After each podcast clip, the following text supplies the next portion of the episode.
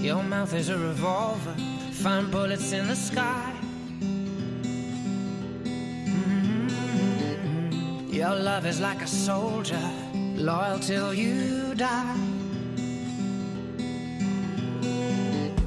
And I've been looking at the stars for a long, long time. I've been putting out fires all my life. Everybody wants a flame, they don't want to get burned.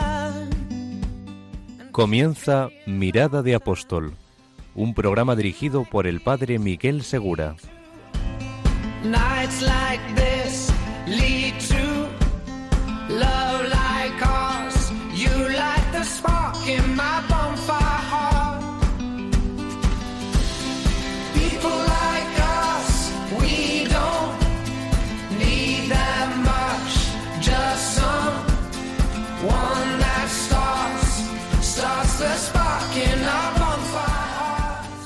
Muy buenas noches y bienvenidos a la última hora del primer día de la semana.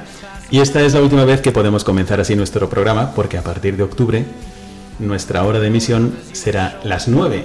Así que ya no será, como ha sido durante estos dos años, la última hora del domingo, sino el domingo a las 9 de la noche. Bueno, hoy vamos a tratar algunos temas de mucho interés, no solamente porque están insitos en el ADN del cristiano, sino también por lo que nos ha recordado últimamente el Santo Padre. El Papa, Francisco, no cesa de reivindicar la misionariedad de la Iglesia y de cada bautizado. O sea, todos estamos llamados a ser apóstoles. Como sabéis, nuestro programa trata de despertar en nosotros la inquietud de ser apóstol. Y hoy vamos a tener unos invitados especiales que nos van a ayudar a descubrir de nuevo esta dimensión de nuestra fe. Es muy significativo, pienso yo, el modo como ve y siente el Papa esta misionariedad. No sé si lo habéis ido siguiendo durante estos años. He encontrado recientemente personas que han descubierto los escritos del Papa y los han encontrado frescos y queremos compartirlos con vosotros. El Papa califica la misionariedad de la Iglesia como alegre, por eso habla de la alegría del Evangelio, y escribe esas frases lapidarias, podríamos decir, como queriendo que esta dimensión misionera de la Iglesia se grabe profundamente en la conciencia de cada cristiano. Así que el Papa, por ejemplo, mm, tiene frases como estas. No nos dejemos robar el entusiasmo misionero. No nos dejemos robar la alegría evangelizadora. No nos dejemos robar la esperanza. No nos dejemos robar la comunidad. No nos dejemos robar el Evangelio. No nos dejemos robar el ideal del amor fraterno. No nos dejemos robar la fuerza misionera. La fuerza misionera. ¿Te la has dejado robar? A lo mejor mientras escuchas este programa dices, pues yo esto nunca lo he tenido. Pero se va despertando en ti como un deseo de tenerla y un deseo al mismo tiempo de acogerla. Bueno, llevamos varios programas en Mirada de Apóstol, reflexionando con vosotros y presentándoos las experiencias que un grupo de personas hemos tenido en un país de África, en Guinea Ecuatorial. Y la Iglesia ha sido y es muy importante para África. Lo sabéis todos, cada uno se puede imaginar cuántas escuelas ha abierto la Iglesia, cuántos centros de salud, cuánta ayuda a los más necesitados, a los pobres, pero al mismo tiempo vamos a volver a hablar de África, y con este programa concluimos esta serie de programas sobre Guinea Ecuatorial, porque África es importante para la Iglesia. África es el continente de más rápido crecimiento de fieles. Imaginaos que a inicios del 1900 había 2 millones de católicos, mientras que en el 2008 eran ya 170 millones. O sea, no ha habido ningún lugar en el mundo donde se haya dado un crecimiento tan vertiginoso. Bueno, pues con este marco, con el deseo del Papa de que todos los cristianos seamos misioneros y con las experiencias que hemos tenido en nuestro equipo de Radio María en Guinea Ecuatorial, vamos a presentaros a dos invitados especiales que tenemos hoy con nosotros. Uno ya lo conocéis, es el padre Alipio Humó Sepa. Muy buenas noches, padre Alipio. Muy buenas noches. Padre Alipio, os lo presentaremos enseguida en la siguiente parte de nuestro programa y nos acompaña también el padre Borja Macrón Medina. Muy buenas noches, padre Borja. Muy buenas noches, padre Miguel. Bueno, hoy tanto ellos como un servidor e Isabel de Rochefort, que está a los mandos del sonido en este programa, hemos tenido la experiencia de vivir en Guinea Ecuatorial, el padre Alipio toda su vida, el padre Borja y un servidor, y a Isabel durante este verano. Vamos a contaros cómo se vive la experiencia misional en África y también cuáles son las características de los misioneros que tanto ayudan a los cristianos de allá. Quedaos con nosotros y vamos a descubrir con vosotros este aporte de África a nuestra fe actualmente, ahora mismo en España, y también qué es lo que nosotros podemos hacer por la Iglesia allá.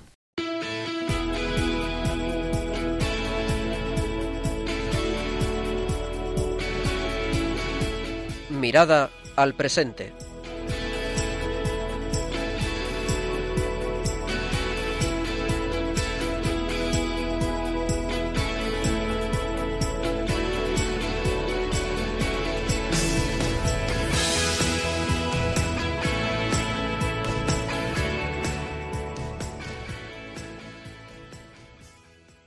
Comenzamos con esta parte de nuestro programa Mirada al Presente y como os he dicho está con nosotros el padre Alipio Humo Sepa. Muy buenas noches, padre Alipio. Muy buenas noches, padre Miguel. El padre Alipio hasta hace poquísimo tiempo era párroco en una ciudad de la isla de Bioko, que se llama Lubá. Y ahora mismo es director del Colegio Claret en la ciudad más importante del país, la más grande de la isla de Bioko, que se llama Malabo en esta ciudad. ¿Desde cuándo recibió esta noticia, padre? Ya desde el 12 de julio de este año, en la asamblea anual de la Delegación de Misioneros Claretianos de Guinea Ecuatorial. Y allá, bueno, el padre ante todo lleva siendo sacerdote ya 11 años, el padre Alipio, es misionero claretiano, como acaba de decir, y es natural de un pueblecito que se llama Belebú. Y desde aquí mandamos un saludo a los de Belebú que nos estén escuchando. Muchas gracias, Padre Miguel. Ahora hablaremos un poquito también de este sitio. Y nos acompaña hoy el padre Borja Macron Medina, que con este apellido podría ser irlandés, pero no, es de Jerez de la Frontera y de Madrid. Y actualmente, buenas noches, padre Borja. Muy buenas noches. Es director del Colegio Highlands en Sevilla y lleva también, como el padre Alipio, 11 años de sacerdote. Bienvenidos a los dos. El padre Borja Macron es religioso también, como el padre Alipio, es legionario de Cristo, y nos acompañan esta noche y les agradecemos muchísimo que estén con nosotros. Bueno, queríamos preguntarle al padre Alipio que nos dijera dónde ha estado de misionero, siendo misionero claretiano y natural de Guinea Ecuatorial, él sigue siendo misionero, no hay que ser europeo para ser misionero, nos imaginamos a veces que es así, pero para ser misionero basta una cosa, ser bautizado. No importa de dónde, ni a dónde vas, ni dónde has nacido. Lo que importa es que estés bautizado y que sigas el impulso del Espíritu Santo a predicar a Cristo. Bueno, el padre Alipio es misionero claretiano y nos va a decir ahora dónde ha ejercitado su sacerdocio, padre. Desde mi ordenación he estado destinado en la isla de Anobón. Después de Anobón en Cogo, la región continental. Y ya en 2007 en Lubá, y actualmente estoy destinado en Malabo. Bueno, esto para los que nos estáis escuchando, habría que añadir, tenéis que pensar en un país que es pequeño, Guinea Ecuatorial no es un país muy grande, pero sí es un país que está en, varias zonas, incluso climáticas. Imaginaos que estamos hablando de la comunidad valenciana y Baleares, por ejemplo. El tamaño total de Guinea Ecuatorial será más o menos como Galicia, no mucho más grande. La primera vez que fui a Guinea Ecuatorial me hablaron de una isla llamada Anobón, la que acaba de mencionar el padre Alipio, eh, que estaba a tres días en barco. Tenías que coger el barco, te ibas tres días en barco, llegabas a Anobón, una isla pequeñita que tiene su propio idioma y que el barco iba, hace poco tiempo, iba una vez al año. Entonces imaginaros lo que significa ser misionero allí. Y bueno, Padre Alipio, vamos a pedirle que nos describa un poco cómo era su experiencia de párroco allí, más o menos cuántas personas hay, etcétera. Bueno, en primer lugar decirle que no fui párroco, fui vicepárroco. No se puede comparar Anobón de 2006 con Anobón de hoy. Como ha dicho el padre Miguel, anualmente iba el barco una vez y en ocasiones llegaba un avión, un avión militar me acuerdo que a veces hemos estado hasta tres meses sin avión, sin combustible o petróleo, hasta sin medicamentos. Pero siempre con gente alegre, acogedora, muy solidaria. Creo que esta solidaridad es la que hizo que pudiéramos vivir un año allá, porque compartía, la gente comparte lo poco que tienen con todo el mundo, para que no se apague la vida o no se... Pero de todas formas, ahora a Nobón semanalmente va un avión, creo que cada dos meses o cada mes va un barco. Ya hay nuevas infraestructuras. En aquellos momentos pasábamos a veces dos meses sin cobertura. No podíamos comunicarnos con Malabo, pero se aguantaba y casi no nos quejábamos de nada. Y la gente también venía a nosotros. Eh, gestionábamos un pequeño botequín de medicamentos. La gente acudía y les atendíamos. Pero ya digo bien, ahora Anobón ha cambiado. Ya hay vuelos regulares, barcos y barcazas, ya hay luz constante, en aquellos momentos no había. Teníamos lo que podríamos llamar un centro juvenil, pero con un grupo electrógeno para proyectar películas los fines de semana, que éramos casi los únicos que tenía y todo el pueblo venía. Pero estuvimos a gusto con la gente, porque fuimos para la gente, no para otra cosa y daba, enseñábamos en, en, los colegios públicos del Estado con los monaguillos y los coros. A mí fueron tiempos agradables para la misión. Bueno, a veces pensamos que en esta época que nos toca vivir, está todo globalizado, en la era del Internet, las comodidades están en España al alcance de la mano. A veces nos irritamos porque cae la luz cinco segundos o porque tenemos pequeñas contrariedades y hoy no hay agua caliente, no. Pero hay lugares en el mundo, pensad bien, donde ha estado el Padre Alipio, en el 2005 fue el año en el que llegó el primer coche a Anobón. El 2005 hay lugares así. Y allí están los misioneros. Y allí se puede ir para ayudar a que crezca la fe. Le vamos a preguntar al Padre Borja qué experiencia ha tenido con los jóvenes que ha llevado a Guinea Ecuatorial y qué mm, ha notado en el espíritu misionero de estos jóvenes, cómo vivieron la misión. Yo resumiría que la experiencia de llevar 25 chavales es ganar, ganar. Es decir, ganan los jóvenes españoles que quieren compartir un verano en África y ganan también los jóvenes guineanos a los cuales intentamos pues colaborar y enriquecernos con pues con su cultura. Tuvimos la experiencia de llevar gran material escolar, deportivo, también ropa y pues como decía el padre Miguel, en los países de Occidente esto se da por supuesto y sin embargo allí es un material eh, muy valorado.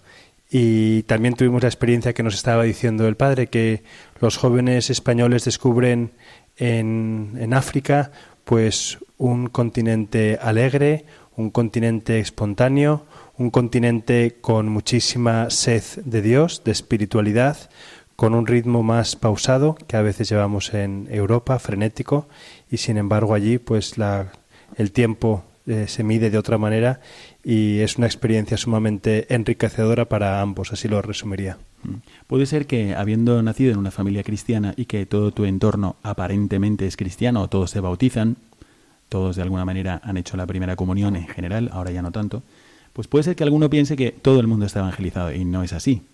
Estamos realmente pues en los primeros capítulos. Es como si añadiesen tres o cuatro capítulos más a los hechos de los apóstoles y ahí estamos. Hay miles de millones de personas que no han recibido la luz de la fe y no conocen a Cristo.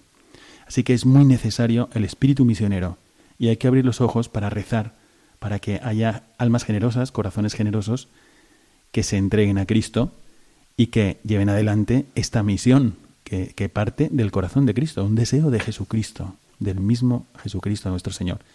Por eso le queremos preguntar al Padre Alipio si ha habido algún misionero que él recuerde de modo especial, que le haya inspirado, que le haya ayudado para encontrar su vocación, o qué es lo que le llamó la atención de algún misionero de los que ha conocido. Ya en 1987, o antes, como dije ya en Radio María Madrid. La gente de Belebú de mi edad no conocíamos a otros sacerdotes, a otros misioneros, solo a los misioneros claretianos. Venían en el pueblo, nos enseñaban, nos daban la catequesis. Pues ya llegada la edad para internarme en el colegio Claret, tuvimos un sacerdote, le llamo un gran sacerdote español, el padre Antonio Sanz Arribas, misionero claretiano, actualmente se encuentra en San Vicente de la Barquera.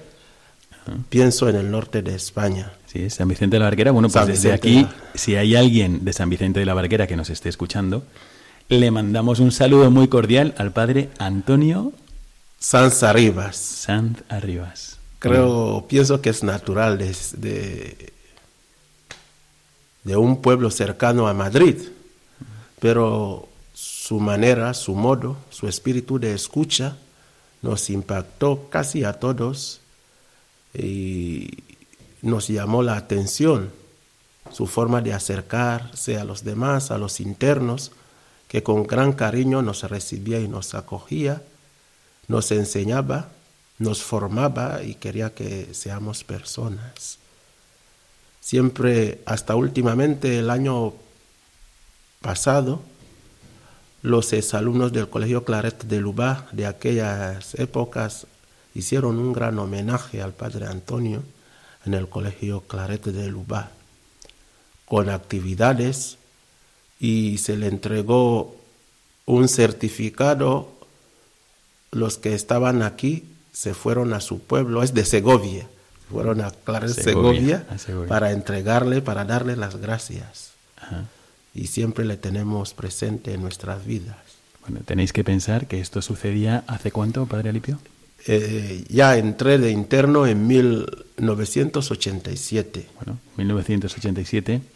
Pensad en un pueblo, en la selva, pero en una montaña, más o menos. La montaña es como el Teide, pero forrada de selva. Es un volcán. Y, y a mitad está ese pueblecito que se llama Belebú, desde el cual se puede dominar toda la bahía de Luba, donde luego ese niño que escuchaba a este misionero acabaría como párroco de Luba. Y ahora está aquí, el Padre Lipio con nosotros. Bueno, me gustaría preguntarle también al Padre Borja si él ha tenido algún ejemplo de algún misionero que le haya llamado la atención, que le haya motivado para ser sacerdote o para vivir este espíritu de misión con el que ha tratado de vivir esta experiencia misionera en África. Yo le doy gracias a Dios por haber conocido a Monseñor Miguel Ángel, eh, obispo de Bebellín, y también al padre Alipio, que es el rector del seminario menor, de Monseñor Miguel Ángel, ayudándole durante este mes, pues he aprendido mucho. Él es un salesiano joven de 49 años que el Papa Francisco hace un año le pidió servir a la Iglesia de Guinea como obispo, uno de los cinco obispos, y es una persona sumamente entregada a su diócesis, a sus sacerdotes, a sus feligreses, con una mentalidad muy abierta, un hombre de, oración, eh, en el cual está haciendo desde dispensarios médicos, impulsando también los colegios de la diócesis, abriendo nuevas capillas, nuevas parroquias. Y también pues la, su, uno de las personas que más le ayuda es el padre Alipio, un sacerdote joven, eh, dedicado también al seminario y lleno de vitalidad, de iniciativa y que comprende muy bien tanto a los jóvenes que vamos de visita, de misión, como los jóvenes que viven allí. Y hemos realizado dos encuentros, los dos veranos que hemos estado, eh, sumamente fructíferos. Hace un año para preparar el sínodo del Papa de los jóvenes y este año hemos estado una semana, una experiencia nueva de ejercicios espirituales con 50 jóvenes. Y gracias a la invitación del Padre Alipio, pues las personas, los jóvenes han decidido dar parte de su verano para aprender a rezar y para encontrarse con Dios en el silencio. Son personas que a lo largo de mi sacerdocio pues me han, me han enriquecido y me han introducido en la cultura de la misión guineana. Bueno, pues qué maravilla. Cuando escuchamos hablar de sacerdotes en los medios de comunicación, casi uno tiene que llevarse las manos a los oídos, ¿no? Y sin embargo, ahora estamos hablando de entrega, de ayuda a los demás, de dispensarios médicos, de centros educativos, de formación espiritual. Y esta es la realidad de la Iglesia. Yo mientras estaba escuchando al Padre Alipio, eh, he pensado, tengo que comentaros esto a través de los micrófonos, porque hoy tenemos solamente pues a dos sacerdotes y un servidor, tres sacerdotes, hablando en nuestros micrófonos, pero eh, yo quiero contaros el ejemplo de una mujer, una mujer realmente asombrosa, es una religiosa, la encontré en un leprosario, leprosario en Bata. Bata es la segunda ciudad más importante de Guinea Ecuatorial, está en la zona continental y es pues bastante grande. Y en el sur hay una zona donde hay un leprosario y allí encontré a esta religiosa que había estado en la misma isla donde estuvo el padre Alipio, en Anobón, ese sitio a tres días en barco donde el barco iba solamente una vez al año. Y ella había estado, siendo de Colombia, había estado en esa isla ayudando a la gente 27 años. 27 años ayudando a estas personas. Tenía una mirada, un, saber estar, una acogida. Pues ya la querían muchísimo en el leprosario. Pero imaginaros, pues allí en la isla era todo. Qué manera de gastar tu vida. Haciendo estas cosas, dándote por los demás, realmente lo que te propone Jesucristo es una maravilla. Como para decirle que sí sin pensarlo. Bueno, también quisiera aprovechar que está aquí el Padre Alipio para que nos contara su experiencia con los jóvenes misioneros que han ido durante este verano algunos de ellos que colaboran en Radio María. Le mandamos un saludo a Paloma y a Rocío, también, de Radio María. ¿Cómo ha visto usted esta entrega de los jóvenes misioneros, Padre Alipio? Doy gracias al arzobispo de Malabo, Monseñor Juan Suellán, que nos puso en contacto con el Padre Miguel Segura. Por cierto, como este apellido también estaba en Guinea, pensaba que era un sacerdote guineano me sorprendió cuando vino en Claret de Luba y era español. Nunca en esta zona se había realizado misiones de este tipo. Y pensábamos que los que venían de España, los jóvenes, se quejarían de todo o no se sentirían cómodos. Entonces estuvimos un poco o muy nerviosos en la llegada, pero todo fue lo contrario. Estuvieron muy a gusto y su presencia personalmente me dio una nueva comprensión de la misión, porque pudimos aprender de ellos, del sacerdote que le llevaba y la pareja que estuvo, todo el mundo muy contento. Por cierto que también pudieron aprender de nosotros. Esto nos hace ver que tenemos algo que aprender de los jóvenes, de, los misioneros que vienen de España, como los misioneros también aprenden algo de nuestras culturas africanas. Estuvimos muy a gusto y quiero invitar a otros jóvenes que puedan apuntarse a estas misiones.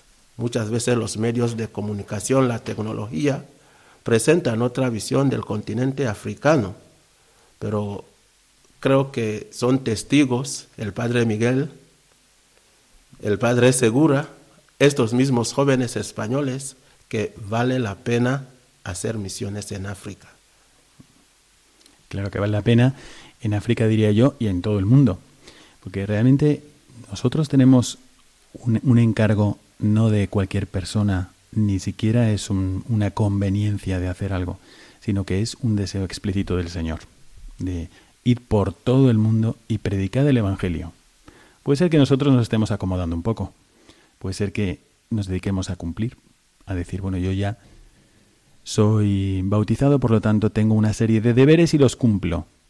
Pero no, no, ser bautizado significa seguir a Cristo, significa mirar su corazón y sintonizarme con el corazón de Cristo. Y es así como se es misionero. Un misionero no es el que hace cosas o el que se va lejos, Misionero es el que lleva a Cristo. Lo puedes llevar a la esquina de al lado, lo puedes llevar al siguiente hospital y también lo puedes llevar a sitios donde todavía no le conozcan o donde estén poco atendidos. Como podría ser, por ejemplo, pues estos lugares que a veces nos parecen más remotos, pero que muchas veces, como decía el Padre llegas y, ya hay una vivencia de la fe que te enseña y te enriquece. Bueno, sin embargo, yo quisiera comentar con vosotros que hace falta un anuncio fuerte del Evangelio.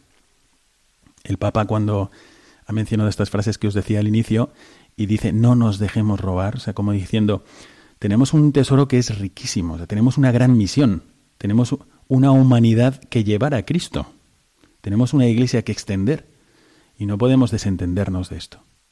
Y el Papa invita a que la iglesia pues no tenga ninguna postura que podamos decir timorata en relación al mundo, o cobarde, o un complejo de inferioridad, o, o que, que esté ahí haciendo las paces con la mundanidad, sino que pues no hay no hay este estilo de vida en la iglesia.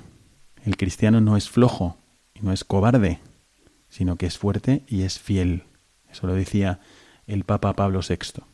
Entonces, eh, esto os lo digo también porque aunque en Guinea pues ha habido misioneros claretianos y salesianos y ha habido y hay sacerdotes muy buenos también, obispos santos, pues también es verdad que hay mm, personas que se dedican a esparcir errores y entonces hay una gran influencia de las sectas. Cuando nosotros pensamos en acercarnos allí y tratar a la iglesia, a veces nos medimos con nuestra ignorancia de la fe y decimos, bueno, ¿y yo cómo voy a enseñar a alguien que ha caído en un error a salir? Quisiera preguntar al Padre Lipio sobre esta situación en la que se encuentra él mismo en su apostolado y que es esa, esa llegada permanente de sectas. ¿Cómo lo ha vivido Padre Lipio? Es curioso que las sectas que están en Guinea no son no tienen como personas o fundadores guineanos. Son todos son todas personas extranjeras. Son gentes venidas de Nigeria, de Camerún, de Congo Democrático, de Benín, que muchas veces en sintonía con una forma tradicional de espiritismos, tratan de desviar o se presentan como médicos que pueden dar sanidad a las situaciones, a las enfermedades de las personas, o hacen propuestas de trabajo a cambio de oraciones. Otras sectas también están ahí, está el lucro, el dinero porque obligan a sus seguidores a pagar a dar diezmos, a mantener a sus líderes. Pero nunca la Iglesia Católica, nosotros, la Iglesia Católica Romana, no hemos apostado nunca para denigrar ni hablar mal de ni una secta, solo hemos insistido en la catequesis y la formación de nuestros fieles Creo que si los fieles están bien formados, eh, podrán mantenerse en su fe y poder seguir a Jesucristo. Y por lo que hemos comprobado, y de hecho también hemos comentado en algún otro programa de, nuestra casa, de Radio María, eh, efectivamente Radio María ayuda muchísimo a esta formación. A veces donde no pueden llegar, no podemos llegar los sacerdotes, ya está llegando a Radio María. Y esto es algo que comentar con vosotros. Nos preguntamos en estos programas, ¿cómo puedo ser yo apóstol? Pues a lo mejor no me puedo ir a África. O a lo mejor no me puedo ir de misionero a Corea. O no me puedo ir de misionero a Asia. Pero, sin embargo, puedo hacer lo que hace un misionero, que es transmitir la verdad. Y aquel que haya caído en el error, como dice muy bien el padre Alipio, pues no es cuestión de juzgarle y, apartarle, es cuestión de llevarle de la mano la verdad de Cristo. Y por eso tenemos que conocer bien nuestra fe. Si quieres ser misionero, conoce tu fe. Si quieres ser misionero, profundiza con tu mente adulta esa fe que te enseñaron de niño, pero que a lo mejor no has tenido ocasión de profundizar más. Y a veces somos eso, como quien quiere volver a ponerse el traje que le dieron en la primera comunión, pues ya no le cabe. Y tenemos que volver a buscar esas explicaciones sobre nuestra fe, pero ahora ya con la mente adulta. Y así cuando vayas allí, a Guinea Ecuatorial, y te encuentres con alguien de una secta podrás iluminarle. O aquí mismo, en el barrio más cercano a tu casa, o cuando toquen a la puerta, pues algún pobre hermano nuestro, pero que está en el error. El error es peor que el hambre. El error es un mal. Del error hay que sacar a la gente como la sacaríamos si pudiéramos de las arenas movedizas. Así tenemos que prepararnos para ser misioneros también, iluminando a los demás. Iba a preguntarle al padre Borja si ha tenido alguna experiencia también de este contacto o con hermanos separados, que sabéis que son pues cristianos, como nosotros, que aman a Cristo, que son bautizados en Cristo, o también con otras sectas que ni siquiera son cristianas.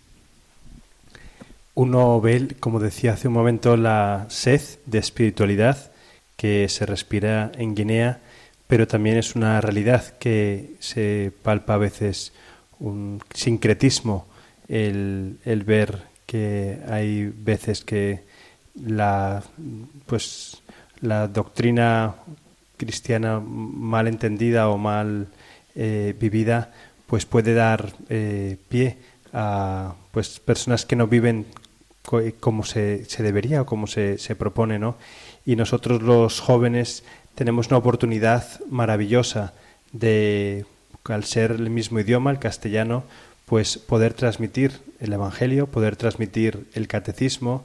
Y los mismos jóvenes, como decían tanto el padre Miguel como el padre Alipio, se dan cuenta que la fe se fortalece dándola y tienen una oportunidad maravillosa de predicar a Jesucristo como camino, como verdad y como vida y ver la, grandeza del Evangelio sin quitarle ninguna coma, ninguna tilde, dejar absolutamente pues esa, esa grandeza de, del Evangelio. Nos tocó conocer a alguna persona y es interesante pues poderle acompañar y poderle proponer lo que es la, la, fe católica. Yendo a Malabo o yendo a Guinea Ecuatorial en general, encontraríais carteles por todas partes diciendo Iglesia de Dios, Iglesia para de sufrir ya, Iglesia del Cordero, etcétera, y así ves muchos, muchas sectas. Aquí se ríe el padre Alipio. No sé, padre Alipio, ¿se me pasa alguna en especial? Iglesia de los Milagros. Iglesia de los Milagros, por ejemplo. Bueno, y bueno, es que qué pena, qué pena que a lo mejor con muy buena voluntad hay gente muy buena que puede estar muy equivocada. Qué pena que le quiten a la gente lo único que tiene a veces, que es su fe. Hay que rezar por ellos, hay que rezar por la conversión de las personas que no aceptan la verdad plena que nos viene de Cristo, no es un mérito nuestro, pero es Cristo el que fundó la Iglesia Católica sobre Pedro. Y, y tenemos que hacerla amable. No tenemos que decir, yo estoy bien y tú estás mal, de una forma antipática. Hay que hacer amable la verdad de la fe a través de la caridad. Entonces este puede ser nuestro propósito y nuestra forma de entrenarnos para ser misioneros allí donde Dios nos ponga. Hemos llegado a esta, al final de esta parte del programa, como siempre, con un poquito de, alargamiento por nuestra parte, lo sentimos, pero empezaremos enseguida la otra parte de nuestro programa para mirar qué es lo que nos dice el Magisterio y el Papa sobre este aspecto que tratamos hoy de las misiones y el espíritu misionero en la Iglesia.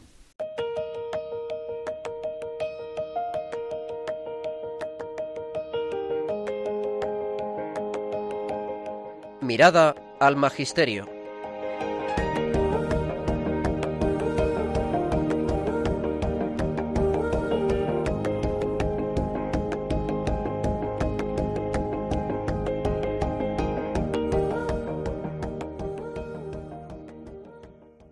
Empezamos esta parte de nuestro programa, la mirada al magisterio para inspirarnos. El magisterio pues ha producido muchos documentos y ha habido muchas homilías, magisterio ordinario del Papa, de nuestros obispos, eh, nos enseñan, nos explican la fe, pero a veces pues nos falta tiempo para profundizarlos. Cuando lo hacemos, siempre nos inspira.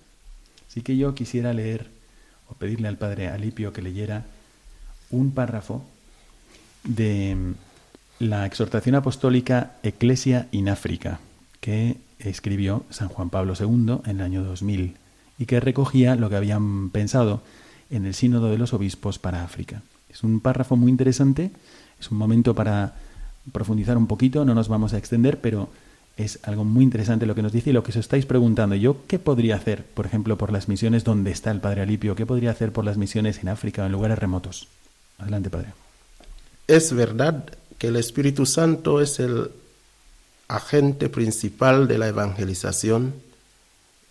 Él es quien impulsa a anunciar el Evangelio y quien en lo hondo de las conciencias hace aceptar y comprender la palabra de salvación. Pero reafirmada esta verdad, la Asamblea Especial ha querido añadir justamente que la evangelización es también una misión que el Señor Jesús ha confiado a su iglesia bajo la guía y potencia del Espíritu.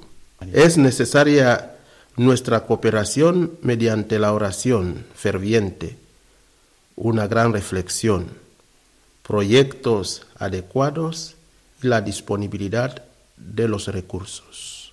Muy bien, bueno, me parece muy interesante y me gustaría comentar aquí con ustedes, con el padre Borja, con el padre Lipio, qué les parece este párrafo.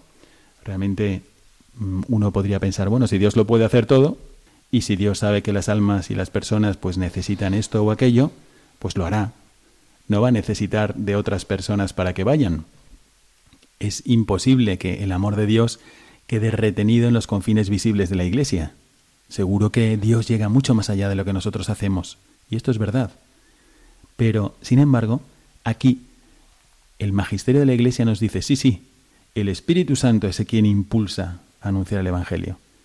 El Espíritu Santo llega a lo hondo de las conciencias y hace aceptar y comprender la palabra de Dios. Pero también dice que es una misión que el Señor ha confiado a su iglesia. Que no te escabullas, que no te escapes, que no pienses, esto no tiene nada que ver conmigo. No, no. El Espíritu Santo lo va a hacer, pero misteriosamente es el Espíritu Santo el que impulsa a algunos a entregar su tiempo, a veces temporalmente, a veces de por vida. Y que se dejan llevar de ese Espíritu Santo, no es algo aparte del Espíritu Santo, es también el Espíritu Santo el que toma estos corazones y los enfoca hacia la salvación de los demás. A lo mejor alguno de los que nos está escuchando dice, pues a mí me pasa eso. Yo, realmente yo sí quisiera ayudar a los demás. Yo quiero llegar al final de, vida, de mi vida. ¿Cuándo va a terminar mi vida? ¿no? ¿En el 2035? ¿En el 2060? cuando acabe, yo quiero llegar al final de mi vida habiendo ayudado a la salvación de los demás. Bueno, si tienes eso en el corazón, es del Espíritu Santo. No es que tú vas a ser redundante o vas a hacer algo que ya está haciendo Él. No, no Él quiere contar contigo. ¿Qué os parece este pensamiento que nos dice el Magisterio? Padre Alipio. Es importante este párrafo que acabamos de leer y escuchar, que escuchan aquella gente que en esta hora sigue en Radio María. Nuestro aporte para la misión puede ser la oración, que es importante. Mm, así dice el Papa, la oración. La oración. Ferviente. Ferviente.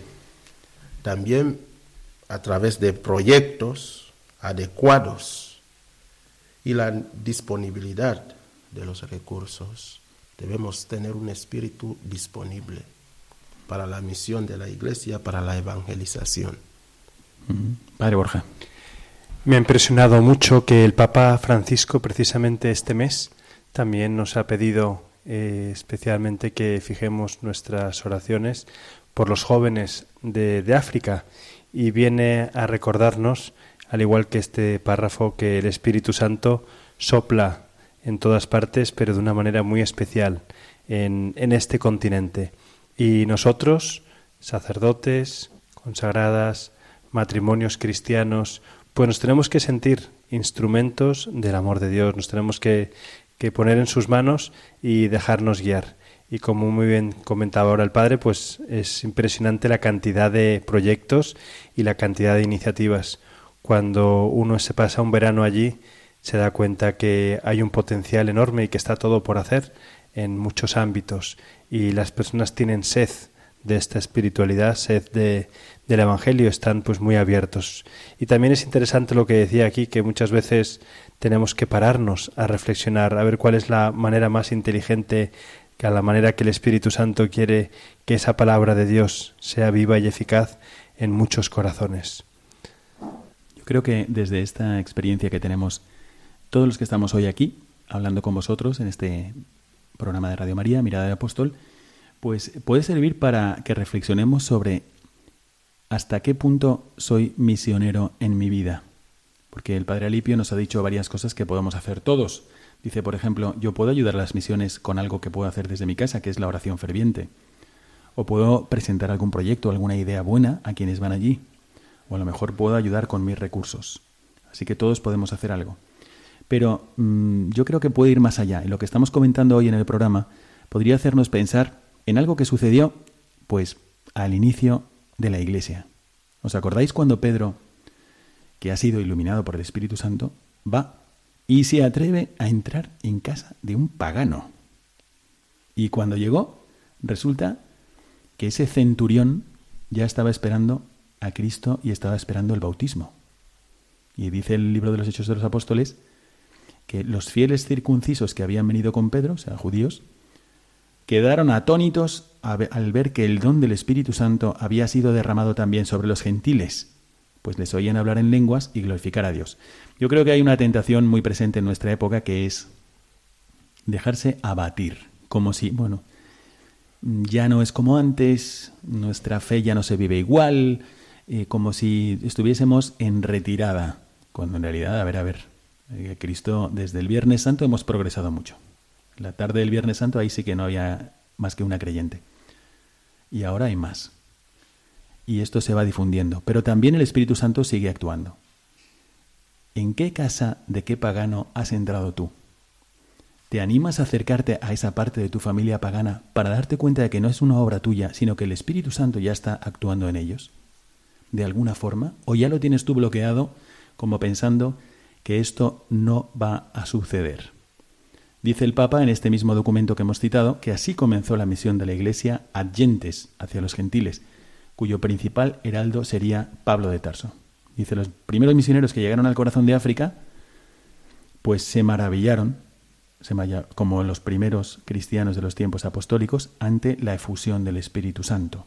Así que, bueno, yo quisiera dejarle la palabra al Padre Alipio para que os pidiera eso que ha dicho, ¿no? ¿Qué, oraciones? ¿Para qué pedimos oraciones en concreto en, en, el Claret, en Malabo, en Guinea Ecuatorial? ¿Quiere pedir oraciones por algo? Porque sabe que aquí tiene un grupo de personas que van a rezar por usted. También algún proyecto que haga falta, alguna reflexión o qué es lo que más necesitan allí los misioneros. En estos momentos hemos pedido o pedimos oraciones para que nuestra misión, que es la misión de la Iglesia, la misión que la Iglesia nos confía se haga realidad.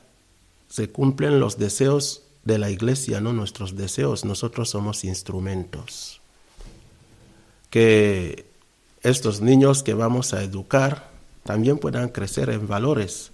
Quizás lo que necesita la sociedad, la juventud de nuestro tiempo, para que también creciendo en valores puedan ser herederos del futuro de otros para formar a otros jóvenes y puedan crecer en valores, en que crezca el amor, la unidad y sobre todo que nunca nos sintamos abatidos por la pereza, por la falta de esperanza, porque sabemos que siempre el Espíritu guía a la iglesia y es el actor de la misión. Mm. Bueno, pues gracias por decírnoslo. Va a contar con nuestras oraciones. Le paso la palabra al Padre Borja.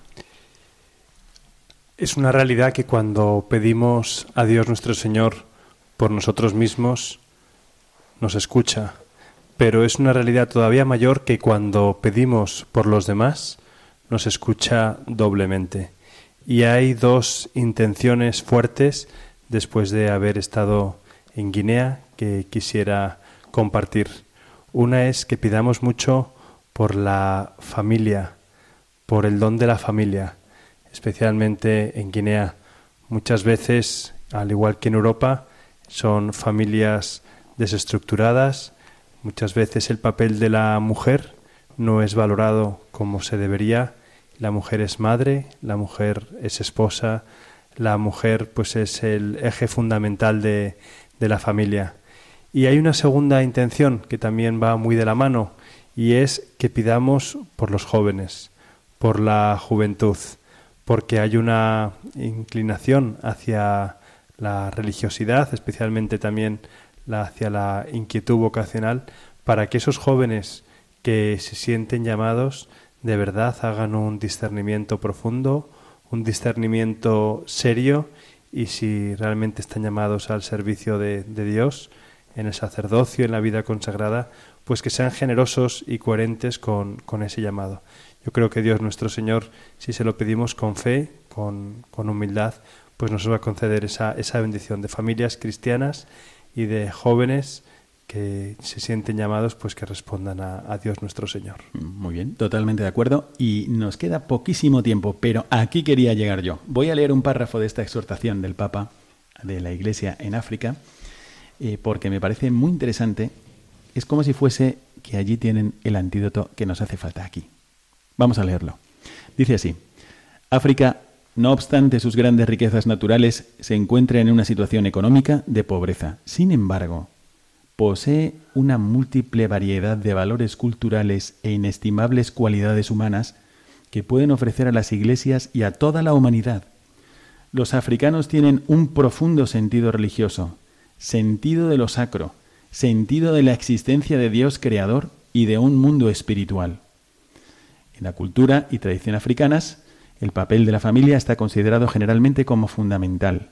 En fin, sigue el Papa valorando esto, pero yo quisiera detenerme en esto, el sentido de lo sagrado, el sentido de la existencia de Dios creador, el sentido de un mundo espiritual.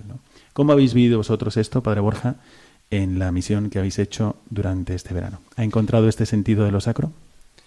Lo he encontrado de una manera eh, pues muy especial, esto que está diciendo Padre, y voy a poner un ejemplo sencillo pero que, que puede ayudar. Me impresionaba cuando hacíamos las catequesis a los niños más pequeños, que hay veces que en España nos tenemos que reinventar con todo tipo de juegos para captar la atención de estos niños, porque están sobreestimulados a través de las tabletas, los teléfonos, etcétera. Y sin embargo, los niños allí son pacientes, pausados, están deseando escucharte y como eso pues se puede trasladar a los diversos ámbitos de la, de la, de la población. Los jóvenes también pues hemos hecho eh, talleres de oración con, con señoras y, y, ver que tienen esos momentos de pausa, de religiosidad, de profunda sed de contemplar a Cristo en, en el Evangelio. También hemos tenido momentos de adoración, las misas de una manera especial pues las cuida muchísimo, la liturgia.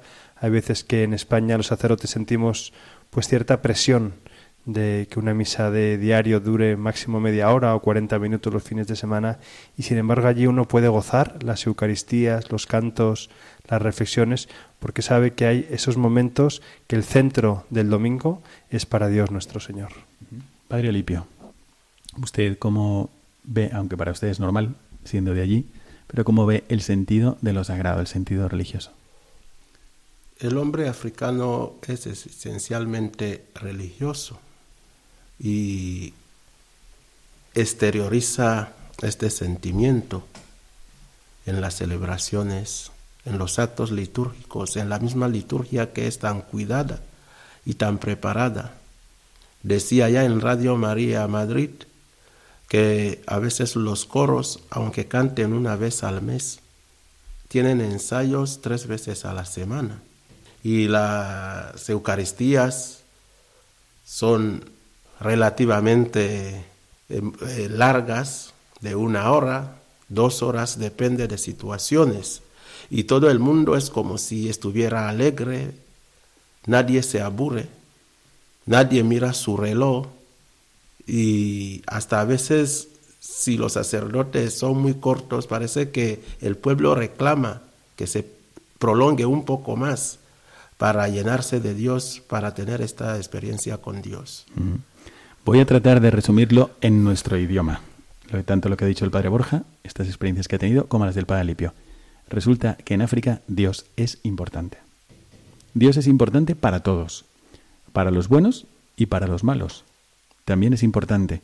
Y saben que a lo mejor son unos pobres pecadores, pero necesitan dirigirse a Dios y es importante hacerlo. Así que cuando, por ejemplo, vas tú como sacerdote y celebras una misa rápida, la gente se enfada y dice, bueno, pero si tú que eres un hombre de Dios, ¿no tienes tiempo para Dios? ¿Para qué tienes tiempo? Y así, la verdad es que te ayuda el hecho de que en general toda la sociedad valora que alguien se dedique a Dios, valora que alguien le dé su palabra, le preste su lengua a Dios para que nos comunique su amor. Y esto es algo que a nosotros nos falta. Nosotros hemos sufrido un proceso de, de laicismo y hemos sufrido un proceso de secularización muy fuerte y a veces hemos reducido el cristianismo a unas normas que cumplir, pero no tratamos con el Señor. Y sin embargo en África, pues lo primero es tratar con el Señor. Y es importante Dios. Todo el mundo pues tiene esa percepción de la realidad que es más completa, porque cuentan con Dios. Bueno, hemos llegado así al final de esta parte de nuestro programa y nos queda un poquito para hablar con vosotros de qué es lo que vamos a hacer a futuro, esa mirada al futuro, qué es lo que, después de haber escuchado al Padre Alipio, al Padre Borja, un servidor, después de haber reflexionado sobre eh, estas necesidades de la Iglesia, los lugares remotos de misión, la, que podemos ayudar también de alguna forma desde aquí, de haber reflexionado sobre nuestro sentido de lo sagrado, ¿qué es lo que podemos hacer? ¿Qué es lo que sientes que el Espíritu Santo está poniendo en tu corazón para mejorar tu dimensión apostólica? Quedaos con nosotros y vamos a ver un poquito más hacia adelante, hacia dónde nos lleva el Espíritu del Señor.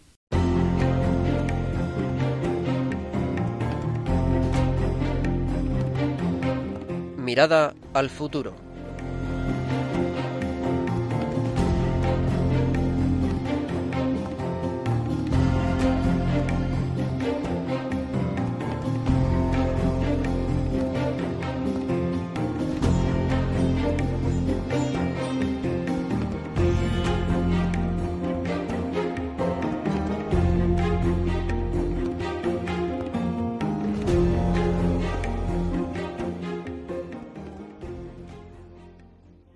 Nos quedan unos minutos para seguir con vosotros en este programa y vamos a recoger, como cuando hay que sacar lo mejor de las flores, como las, las abejas para sacar la miel, vamos a recoger algunos buenos propósitos y algunas sugerencias que nos digan el Padre Alipio y el Padre Borja. Entonces vamos a empezar con el Padre Alipio. Padre Alipio, ¿qué podríamos hacer si alguien está escuchando este programa y se queda con la inquietud? Es verdad, pues mira, he escuchado a un sacerdote misionero, está en África, un sacerdote español que ha hecho una experiencia con, chicos en Guinea y un sacerdote guineano.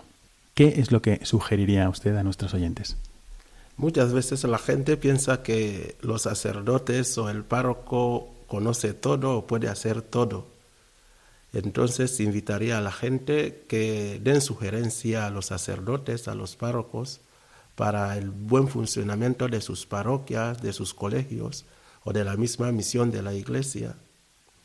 Eh, esto es importante. A mí me parece esto importantísimo y algo muy práctico. La, mayor parte de nuestros oyentes no se va a ir de misionero a África, pero tiene una parroquia. Y entonces usted ha sido párroco. Ha estado en, en, la parroquia en Anobón, ha estado en, en Cogo. en el sur de Bata, y ha estado también en Lubá. En Lubá. No, ahora ya no va a ser párroco, pero ha sido párroco. Entonces, lo que usted está diciendo es muy importante. Conozco yo a mi párroco, sé cómo se llama, sé qué es lo que necesita, qué necesidades tiene mi parroquia, cómo podríamos mejorar, le presto algo de mi tiempo, ayudo a los demás.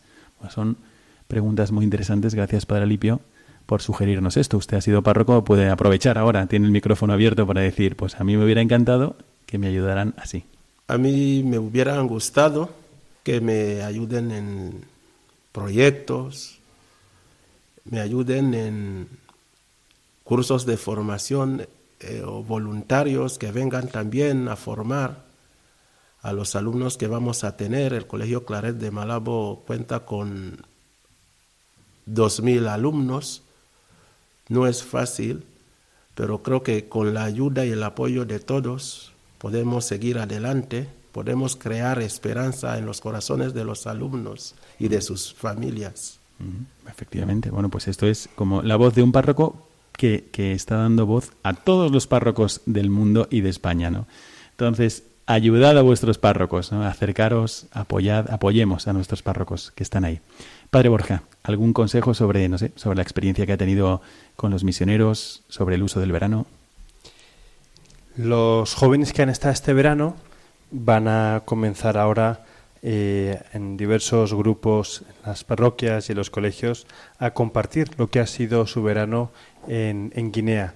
Y creo que esto es algo muy bueno, que un joven le abre a otro joven, pues le, le abra sus horizontes de la experiencia tan bonita que es el, el haber estado pues en, en misiones en, en, Guinea, ¿no?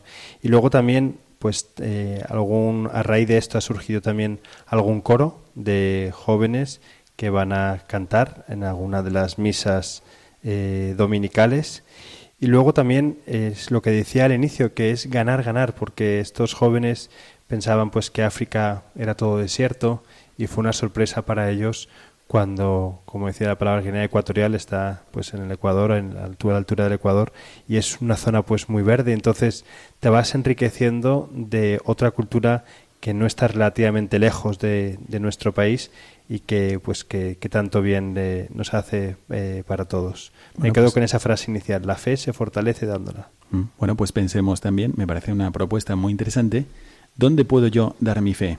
¿Cómo puedo compartir mi fe? ¿Y no sería un buen proyecto para el siguiente verano? A lo mejor es ir aquí mismo, a lo mejor es ir al barrio más necesitado de mi ciudad o a alguno de los pueblos que a lo mejor no están tan habitados, aprovechando las vacaciones de Semana Santa u otras otros momentos durante el año.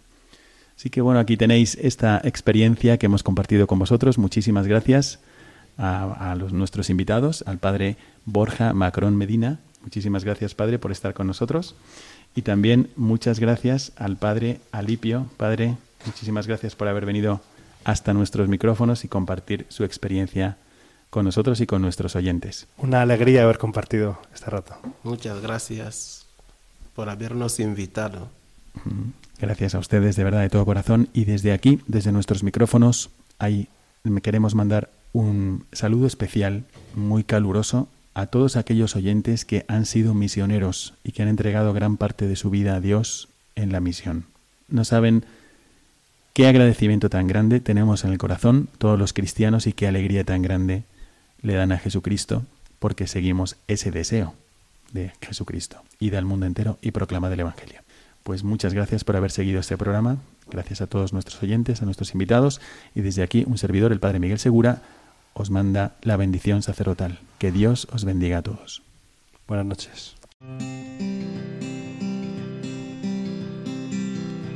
Your mouth is a revolver, find bullets in the sky. Mm-hmm. Your love is like a soldier, loyal till you die.